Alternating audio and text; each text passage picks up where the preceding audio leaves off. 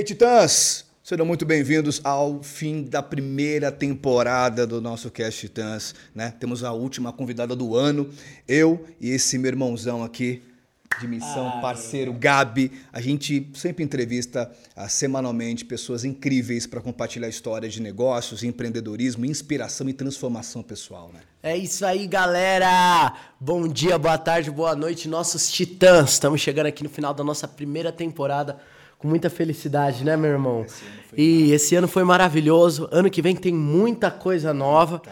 Mas eu não vou para lá ainda não, que é o seguinte, você que tá ouvindo e assistindo a gente aqui, já aproveita, vai lá no nosso Instagram, arroba pod, underline lá na nossa bio tem o um link do nosso YouTube, vem, se inscreve, ativa os canais, ativa o sininho e fica bem ligado aqui com a gente que tem muita coisa legal. A última convidada do ano dá essa honra de apresentar pra gente, tá. Tá de brincadeira, hein? Né? Promete, promete, minha gente. Olha, aos dois anos a nossa convidada de hoje passeava, curiosa, né, entre os ourives, lá no porão da casa da avó dela. E ela nasceu rodeada de um grupo de, fami de familiar de joalheiros e cresceu na paixão por esse ofício. E com uma bagagem extensa na área de joias e vendas, hoje ela é CEO da Madame Rivas e localizada em um andar inteiro lá no centro de São Paulo, lugar esse muito especial, porque faz parte da história dessa mulher. E, gente, seja muito bem-vindo a Titã Suzy Justino. Ah, obrigada, obrigada. Muito obrigada a você pela honra de estar aqui. Muito obrigada, gente. É um prazer estar aqui com vocês. E espero que nesse bate-papo nosso aqui, nós vamos desenrolar muita coisa boa, vamos falar muita coisa aqui legal que vai acrescentar para muita gente, principalmente para a mulher. Opa! Com toda certeza do mundo. Suzy, e se apresenta aqui para geral. Quem é a Titã Suzy Justino? Eu acho que assim foi uma alminha que caiu lá do céu, no meio dessa família simples, trabalhadora, porém maravilhosa, com muito, muito cheio de amor, muita briga, porque família italiana, espanhol, e mais cheia de amor. E que falaram assim para mim: olha, a vida é essa aí, se vira, vai estudar com problema ou sem problema. Então, ser que forte, legal. ser resiliente foi o que foi, foi o que a chave da minha vida. Não desista nunca. Aprenda a lidar com os problemas. É essa pessoa que sou eu. Que legal. Ai, que é. da hora. Ô, Suzy, sua família é italiana e espanhola? E português também, e tem um português pouquinho. também. Nossa, que legal! Toda essa mistura aí. Que legal. Essa parte aí da joalheria veio toda da parte do italiano. Veio da parte deles? Veio. Já então, começou na Itália, né? Caramba! A Suzy falou assim que um dos legados é de não desistir nunca, né? Não desistir Dizem que nunca. quando a desistência não é uma opção, o sucesso é inevitável. Você concorda com isso? Totalmente. A minha vida sempre foi assim. Desde o comecinho, lá na escola, com as dificuldades da dislexia, TDAH, não conseguia fazer as tarefas. Você tinha essas dificuldades? Tinha essas é? dificuldades. Não conseguia ler, não conseguia escrever, tinha que pedir Caramba. ajuda para as colegas. E desse jeito fui me virando, fui superando e consegui aprender a ler, escrever. Hoje falo inglês, espanhol, Nossa. um pouco de italiano. Como? Como, como é que você trabalhou isso? É, como né? você trabalhou isso? É o que eu digo, se a gente não desiste, você consegue. A inteligência eu tinha, o que eu tinha era dificuldade de aprender como as outras crianças aprendiam. Então, se o professor escrevia na lousa, para mim aquilo parecia japonês. Eu não conseguia nem desenhar aquelas letras. Sim. Apagava tudo, não tinha copiado. Então Nossa. eu ia atrás, pedia para colega, refazia, estudava, pegava livros, ia na biblioteca para poder aprender o conteúdo, porque não tinha Google, né? Naquela época. Hoje está mais fácil. Igual a mim, tem muitas crianças assim, 10% da população brasileira, mundial, tem dislexia. Não é uma coisa rara. Uhum. É mesmo, é mesmo. E, e, e te ouvindo falar da, da, sua dedicação, é aquela máxima, né? Se um dia você for parabenizar alguém, parabenize pelo esforço dessa pessoa, não pela inteligência. Todos são inteligentes, mas nem todos são esforçados. Exatamente. E olhando para você, a gente percebe nitidamente teu esforço. Parabéns. É. Obrigada. Que incrível, obrigada. Né? Isso é muito forte. Eu acho que hoje eu posso dizer obrigada, assim, orgulhosa de quem eu sou, porque eu passei bastante dificuldade e nunca foi motivo para eu desistir, e sempre para eu melhorar. Eu sempre quis, assim, se eu conseguir isso, eu posso conseguir dois disso e posso ser melhor na próxima. E sempre ouvindo da minha mãe: se os outros podem, por que, que você não pode? Arruma seu jeito. Ela falou isso para você? Falou. Então eu tinha que arrumar meu jeito e conseguir também. Tinha E que ir em frente. mesmo, né? E arrumava meu jeito e ia em frente, até atingir os meus objetivos. A primeira vez que eu ouvi falar de meta, falei, nossa, o que, que é isso de meta, né? Você tem que ter uma meta na vida. Então, quer dizer, desde pequena eu tinha minhas metas. Queria aprender a ler, queria aprender a escrever, depois eu quis aprender balé, depois eu quis aprender natação. Todos os meus objetivos eu fui atrás e conquistei. E assim me transformei nessa mulher que eu sou hoje, né? Empreendedora. E estou aqui e quero passar isso daí para todo mundo que quiser aprender. Para todo mundo, porque eu acho que é muito válido. O que a gente mais ganha na vida são as experiências que a gente tem. É verdade. Tá? Estudo é importante? É. É conteúdo mas é um, é um background na tua vida. Uhum. Mais importante é o que você vive, a tua experiência, o contato com as pessoas, é o amor às pessoas, é o sentimento. Gente, eu vou longe se eu começar a falar. Isso ninguém tira de você, né? não tira, né? não tira, porque eu me transformei nessa pessoa. Acho que assim, uma sementinha veio comigo, né?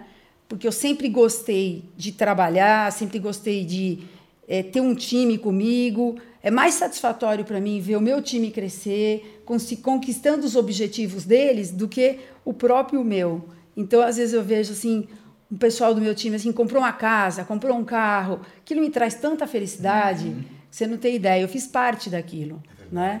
Então isso para mim é maravilhoso. São as minhas conquistas. Saber que através de você eles conseguiram realizar sonhos pessoais, né? Exatamente. E a gente fala com você aqui, isso, e você fala com muito brilho nos olhos, né? Você fala com paixão, né?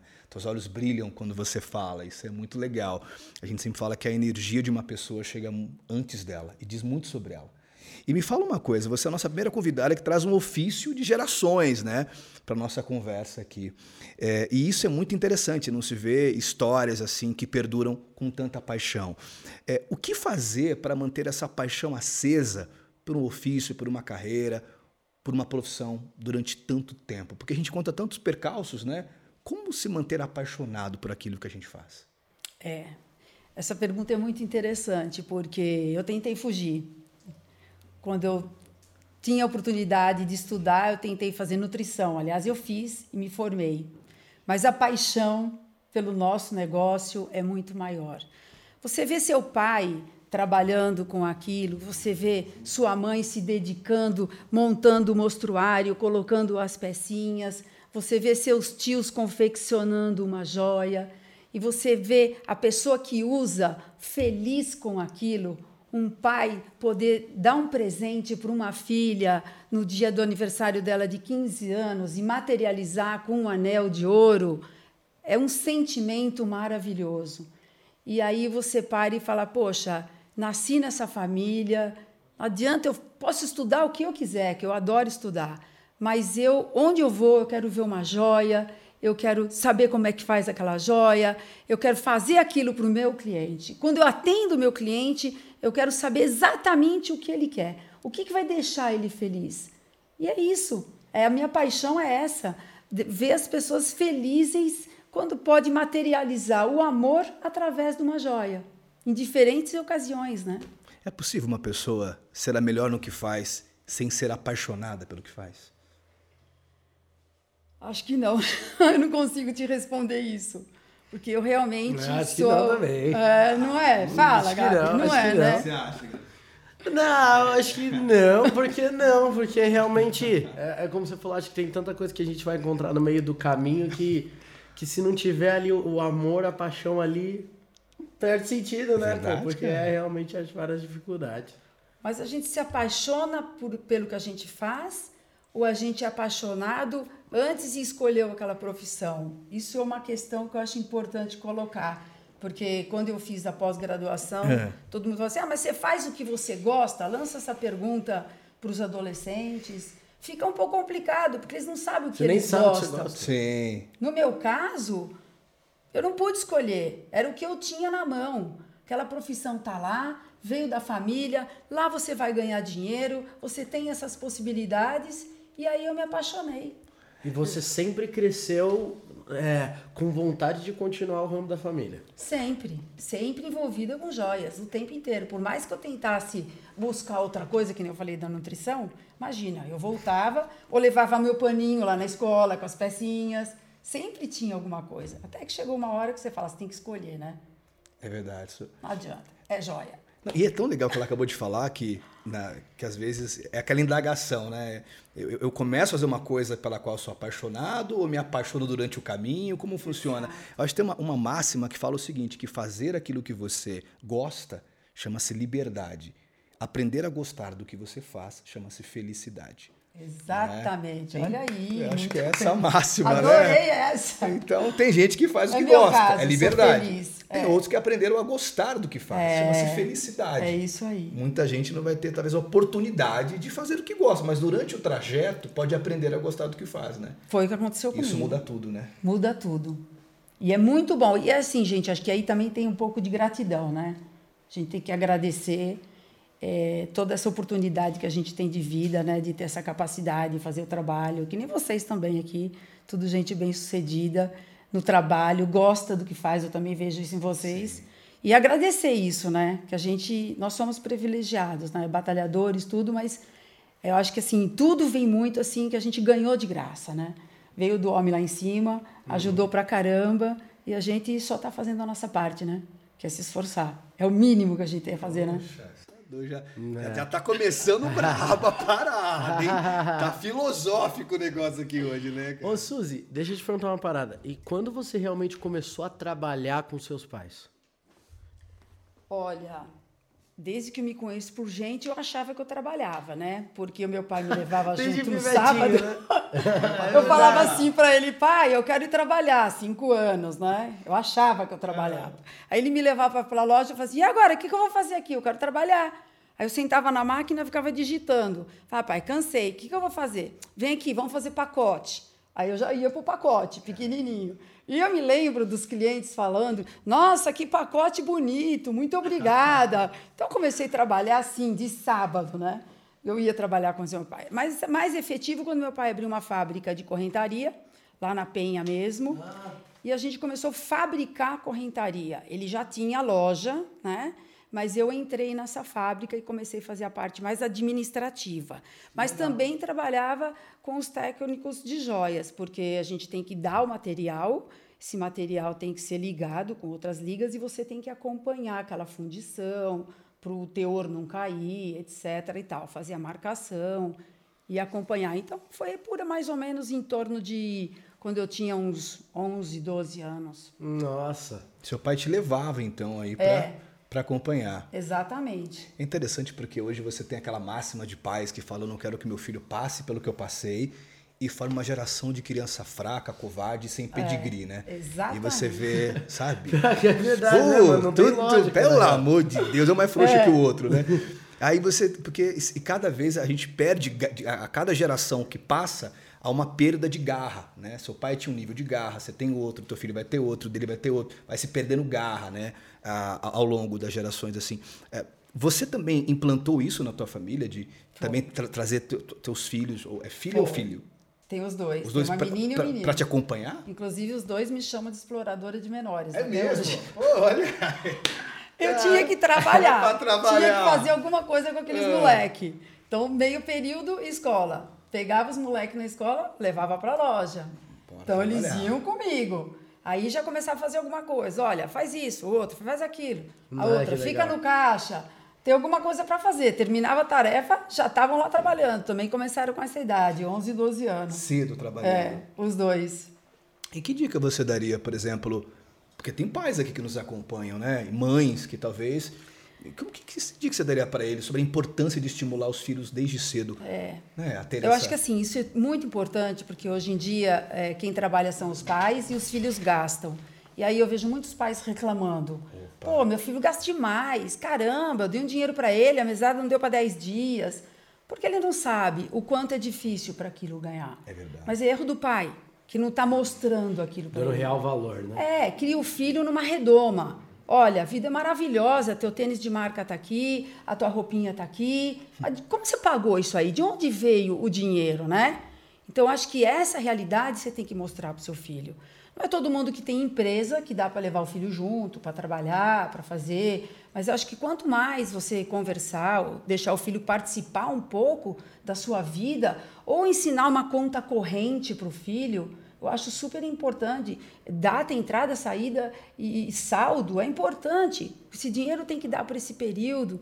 Essa noção toda, eu acho que é importante os pais passarem para os filhos, que eu vejo que não passam. Verdade. Principalmente classe média, classe média alta. Quanto mais. É, e aí fica tudo mais difícil. É verdade. Porque depois é verdade, que se forma. porque quanto mais dinheiro tem, aí menos eles sentem a necessidade de passar. Exatamente. E aí você, você atrapalha realmente o desenvolvimento do teu filho ou da tua filha por não por não ter o potencial que deveria ter, né? Tem, tem uma, uma Esse ponto é muito importante. Tem uma máxima que fala o seguinte, que tempos difíceis é, formam pessoas fortes. Pessoas fortes geram tempos fáceis. E uhum. tempos fáceis geram pessoas fracas.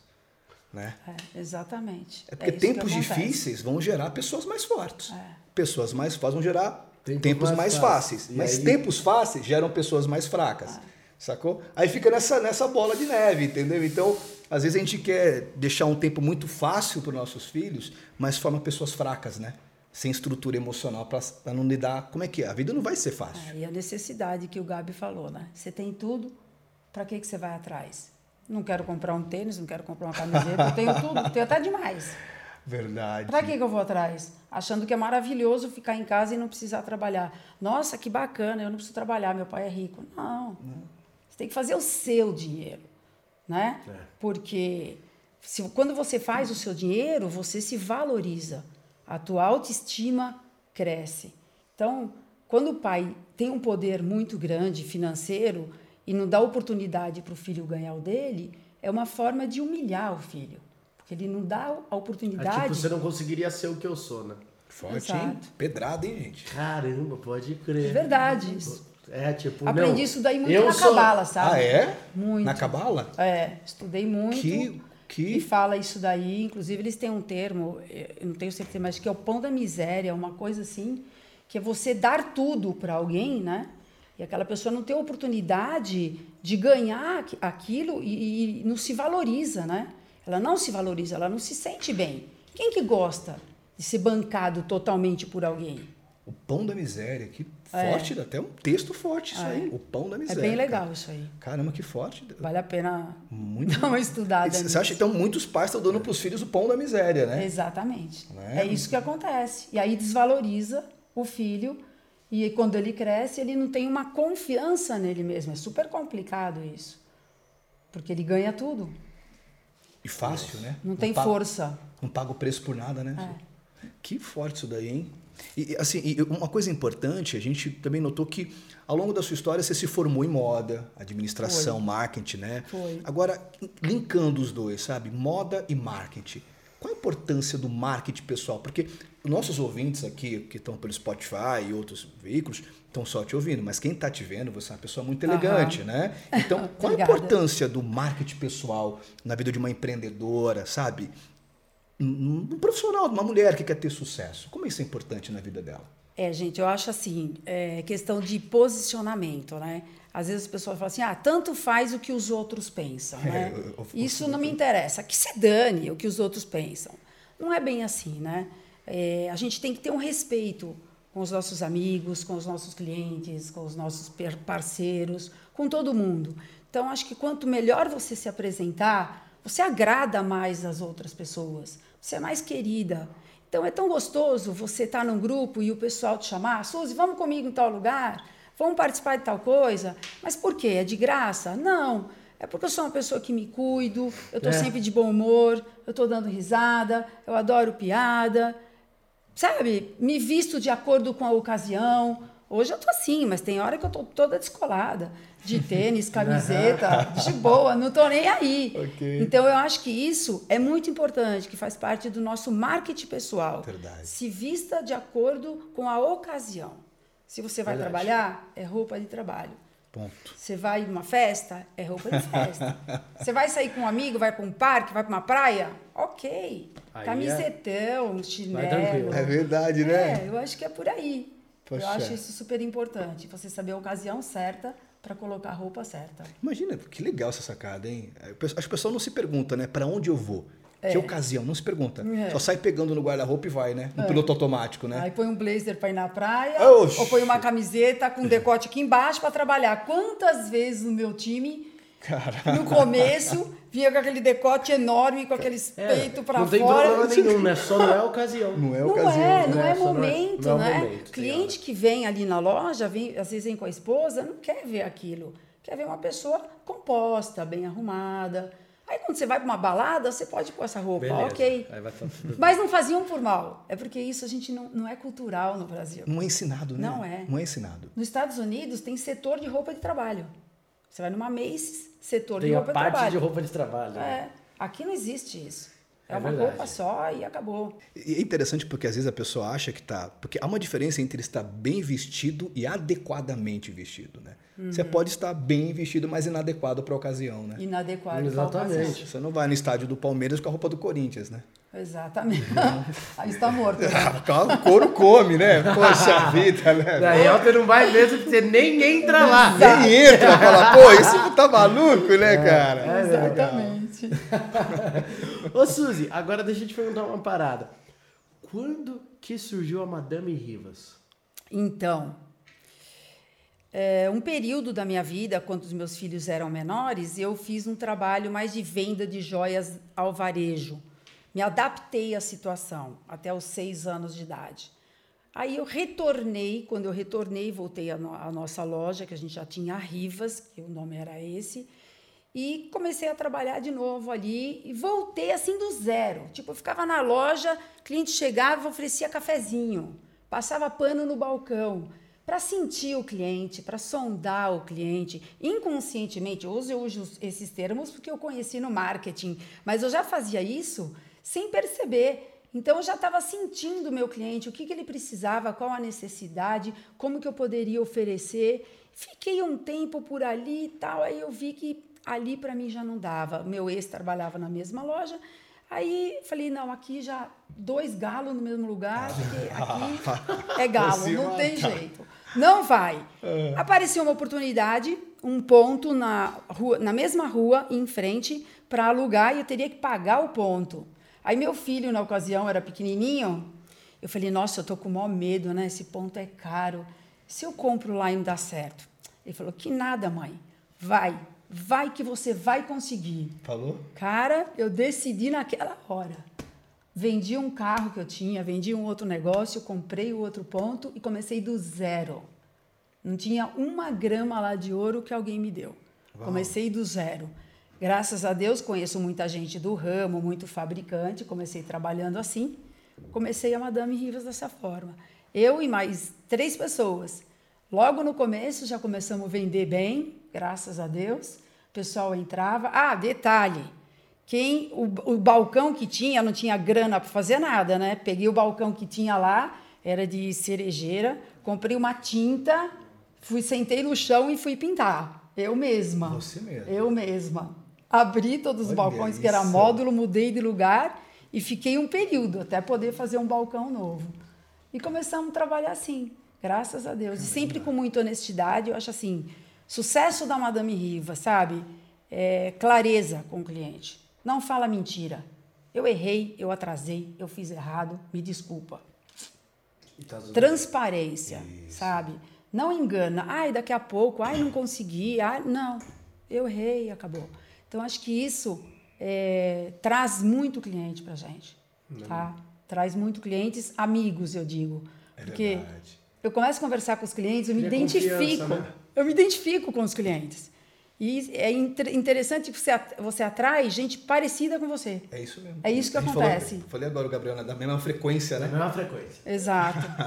Por isso que eu acho que eu tô aqui, né, com vocês. Poxa, que honra, né? eu que agradeço. É, é o destino mesmo. Tá atraindo os, os, a gente tem que atrair, né? A gente até estava conversando ali agora há pouco sobre, às vezes, que, que pessoas atraem, às vezes tem pessoas que, que, se, que se rodeiam de muita gente que não é, né? mas se rodeiam de muita gente que não é, porque ele também não é. Mas ele acha que é, entendeu? É, ele também não é. Ah, sacou? Ele acha que ele é. Ele acha que é, né? É falta de consciência. Falta, é falta de consciência, né? De auto. E, e, assim, e hoje a Madame Hills é uma fabricante de joias, revende e proporciona treinamento de vendas, né? Qual a importância Sim. dessa habilidade de vendas, dessa, dessa, dessa, dessa competência na vida de um empreendedor? É, eu acho que assim, é, o que eu passei, né? Eu não gostaria que as pessoas passassem a mesma coisa. Quando eu fiz o marketing, eu vi alguns cursos onde a gente desenvolvia métodos e poderia vender esse método. Aí eu disse: não, eu vendo joia, eu não vendo método. Mas eu sou professora nessa área, eu aprendi muito e quero transmitir o meu conhecimento. Foi aí que eu comecei a fazer esse tipo de trabalho. Porque todo o cliente entrava em contato comigo e falou: Suzy, mas o que, que vende mais? Qual o tipo de peça? Como eu escolho a peça? É, qual a margem de lucro? Quanto eu dou de desconto? E o cliente fica perdido. Eu trabalho com B2B, então eu vendo para revenda. Se eu não ensinar o meu cliente a revender, ele vai passar dois, três anos praticamente perdendo dinheiro, porque vende mais barato do que deveria, não remarca preço, ouro é commodity, sobe o tempo inteiro, então uhum. você tem uhum. que atualizar preço. E tem muita coisa para falar. E hoje em dia o cliente quer ser bem atendido. Então você tem que saber a dor do cliente, como você comentou comigo anteriormente. E o meu cliente também tem que saber a dor do cliente dele. É verdade. Porque ele vai fazer o B2C. Uhum. Eu estou fazendo o B2B, mas ele vai fazer o B2C. Então eu tenho que passar isso para ele. Eu tenho muita experiência. Por isso que eu tenho feito esse trabalho de mentoria, que eu acho que agrega bastante na vida do meu cliente. E para quem é essa mentoria? Olha, acho que principalmente para a mulher. É. Porque eu me identifico muito com a mulher. Porque a mulher, ela quer trabalhar, ela quer ter a independência dela, ela precisa ter o dinheiro dela. Todo mundo fala, ai, que bacana uma mulher independente. Mas a carga dos filhos geralmente vem para a mulher. A carga da casa, da alimentação, até do marido, geralmente vem para a mulher. Ainda essa cultura no Brasil. E quando a gente fala, poxa, então uma mulher que, tá, que tem filhos não pode trabalhar? Pode, ela pode trabalhar, mas tem que se virar nos 30, tem que fazer muita coisa para atingir o objetivo dela. Trabalhar com joias, o que ela pode fazer? Ela faz o horário dela. Ela sai para vender joia o horário que ela puder vender. O horário que ela tiver que levar o filho no médico, que ela tiver que levar o filho na escola, ou que tiver que dar atenção e carinho para os filhos, ela não precisa vender joia. Ela pode usar esses outros horários. Então, acho que isso veio reforçar tudo aquilo que eu já tinha passado na minha vida, que foram as dificuldades, o como eu aprendi, o como eu vencia todas as minhas etapas. E depois de adulta também, que eu senti que eu deveria ter minha vida individual, sem depender de marido, sem depender de pai, sem depender de ninguém. E eu fui à busca disso. Para mim foi bastante difícil. E tudo isso que eu passei, todo esse sofrimento, que o sofrimento faz a gente crescer. Para mim, valeu muito a pena. Eu sou uma pessoa muito feliz, amo a vida, sou muito grata à vida. Mas por quê? Porque eu tenho pessoas perto de mim, eu tenho o meu trabalho, amigos, o amor, a felicidade. E é isso que eu quero passar para o pessoal, entendeu? Poxa, que incrível. Para as mulheres, né? principalmente. Que incrível. Suzy, tem uma curiosidade que acho que até geral que está aqui assistindo e ouvindo a gente também tem, porque normalmente a gente vê a joia lá, já direto pronta, linda, maravilhosa.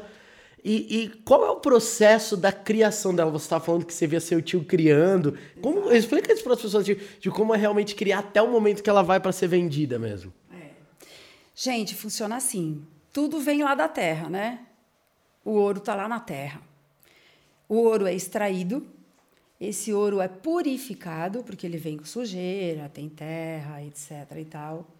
Ele chega para gente como ouro mil. Vem numa barrinha desse tamanho, um quilo. Tá. A barrinha assim, desse tamanhozinho. Essa barrinha, você não pode derreter e fazer a joia, porque o ouro mil, ele é mole. Se você fizer a joia, ela amassa, ela entorta. Então você tem que usar uma liga, que aí você vai usar o teor.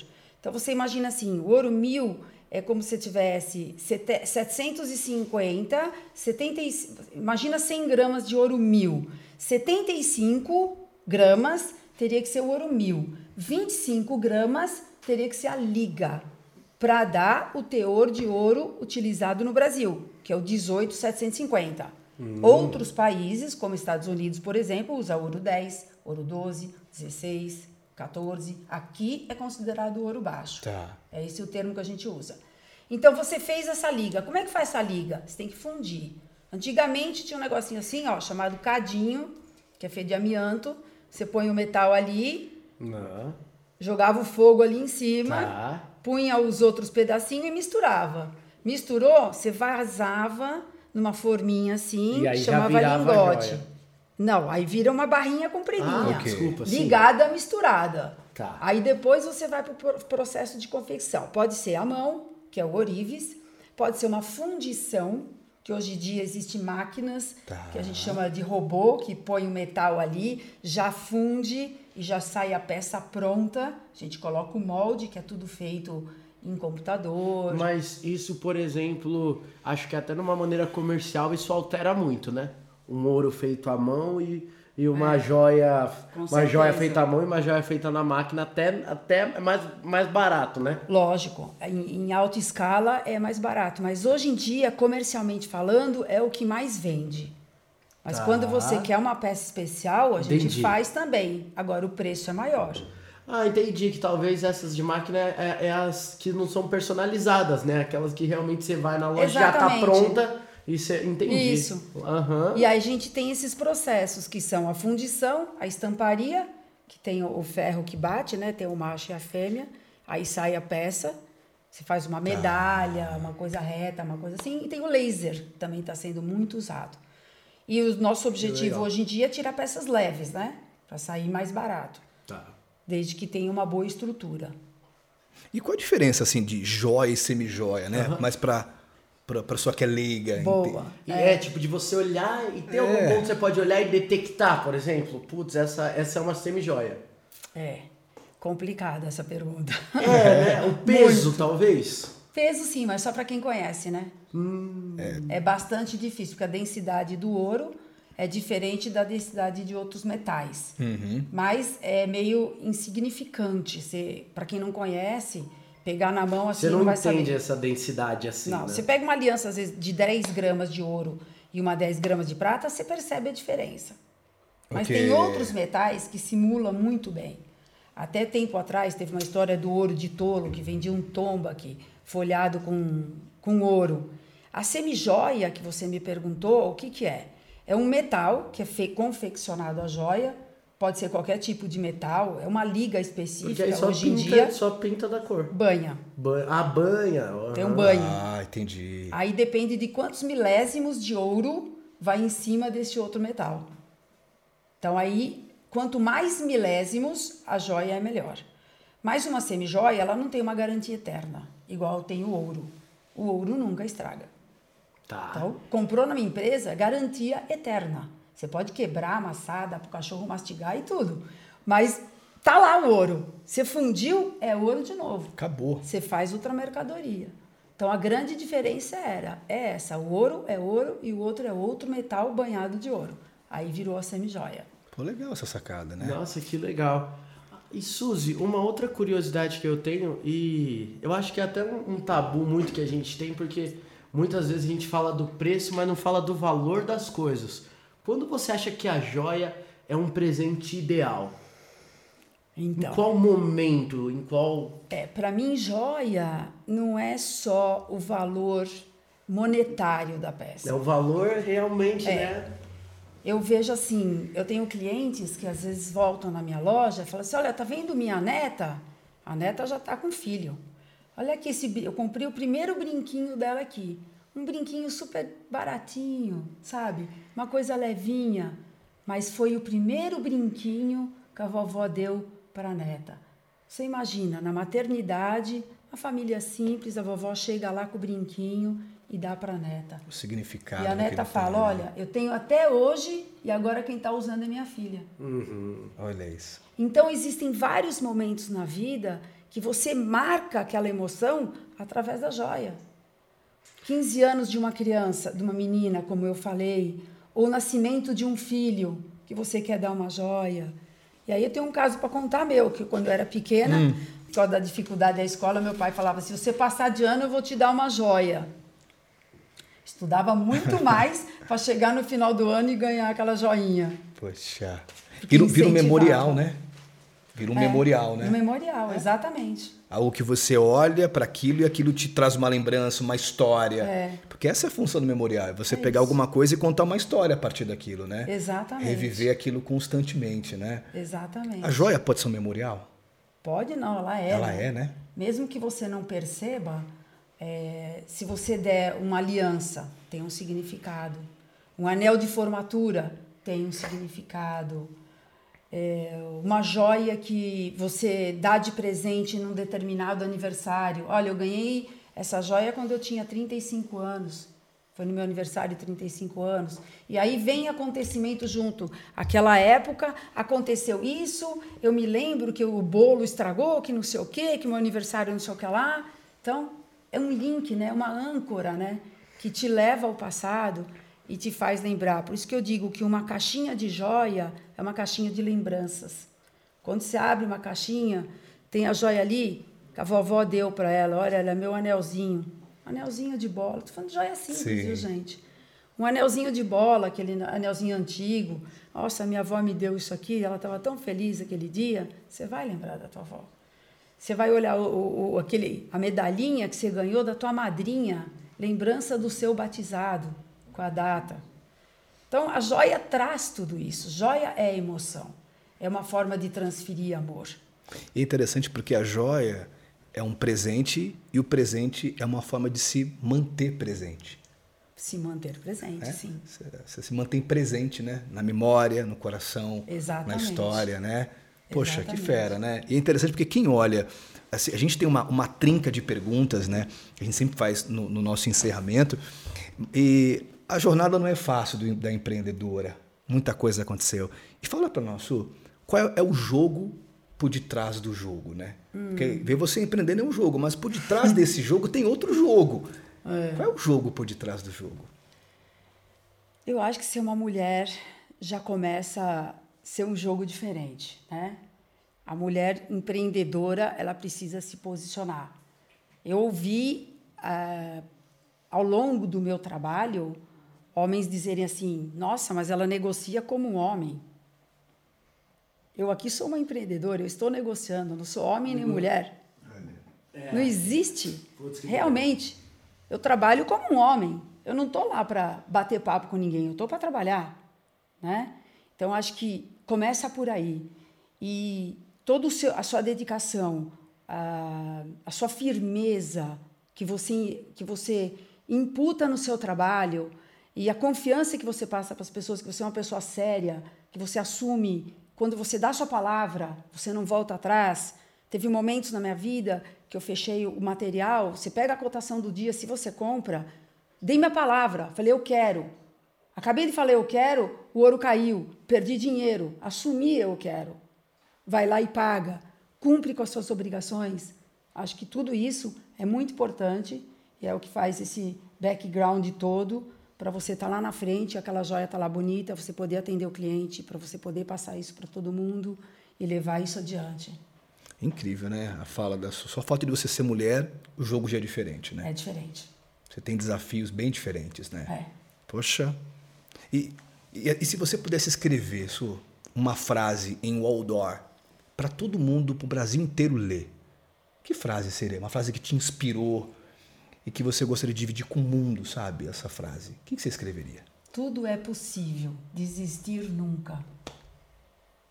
Uau! Nossa, é verdade.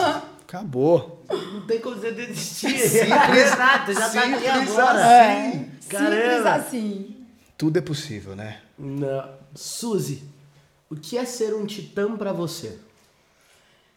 Ah, acho que é tudo isso, né, gente? Mas para mim mesmo, eu acho que é mais o lado querido da pessoa, sabe?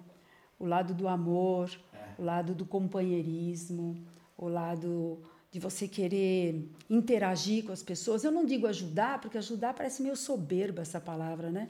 Porque às vezes você tenta ajudar, mas você é mais ajudado por aquela pessoa que você está ajudando do que você, do que você acaba ajudando, né? Então eu acho que esse lado sentimental é muito importante na vida. Vamos empreender, vamos ganhar dinheiro, mas tudo fica aqui, né? É. Tudo fica por aqui. Verdade. Mas as amizades, o companheirismo, uma palavra amiga, uma conversa, você acorda de madrugada para dar uma força para uma amiga. Isso não tem preço, né, gente? Eu acho que tudo isso vale muito a pena. Caramba, que incrível, né? Poxa, só gratidão por esse encontro. Nossa, gratidão. Por essa conversa. Que bom, fico feliz Privilégio. também. Para mim é. também. Aliás, que eu estou aqui suando para conversar com vocês. Opa, foi super tranquilo. É. Meu. Eu quero muito, muito agradecer a presença de todos os nossos titãs aqui no nosso bate-papo. É o último bate-papo do ano, então quero mandar um feliz ano novo para geral. Que Deus abençoe vocês. 2022 tem muita coisa nova que vai rolar. E jogando aqui uma energia boa, que tem muita coisa na tua vida para acontecer em 2022, não é, irmão? A segunda temporada. A segunda temporada, a gente quer muito que vocês acompanhem aqui com a gente, porque além de várias coisas que a gente tem para trazer, eu tenho certeza que 2022 é um ano muito especial e a gente tem que passar esse ano junto. É verdade, promete, promete. Olha que honra, assim.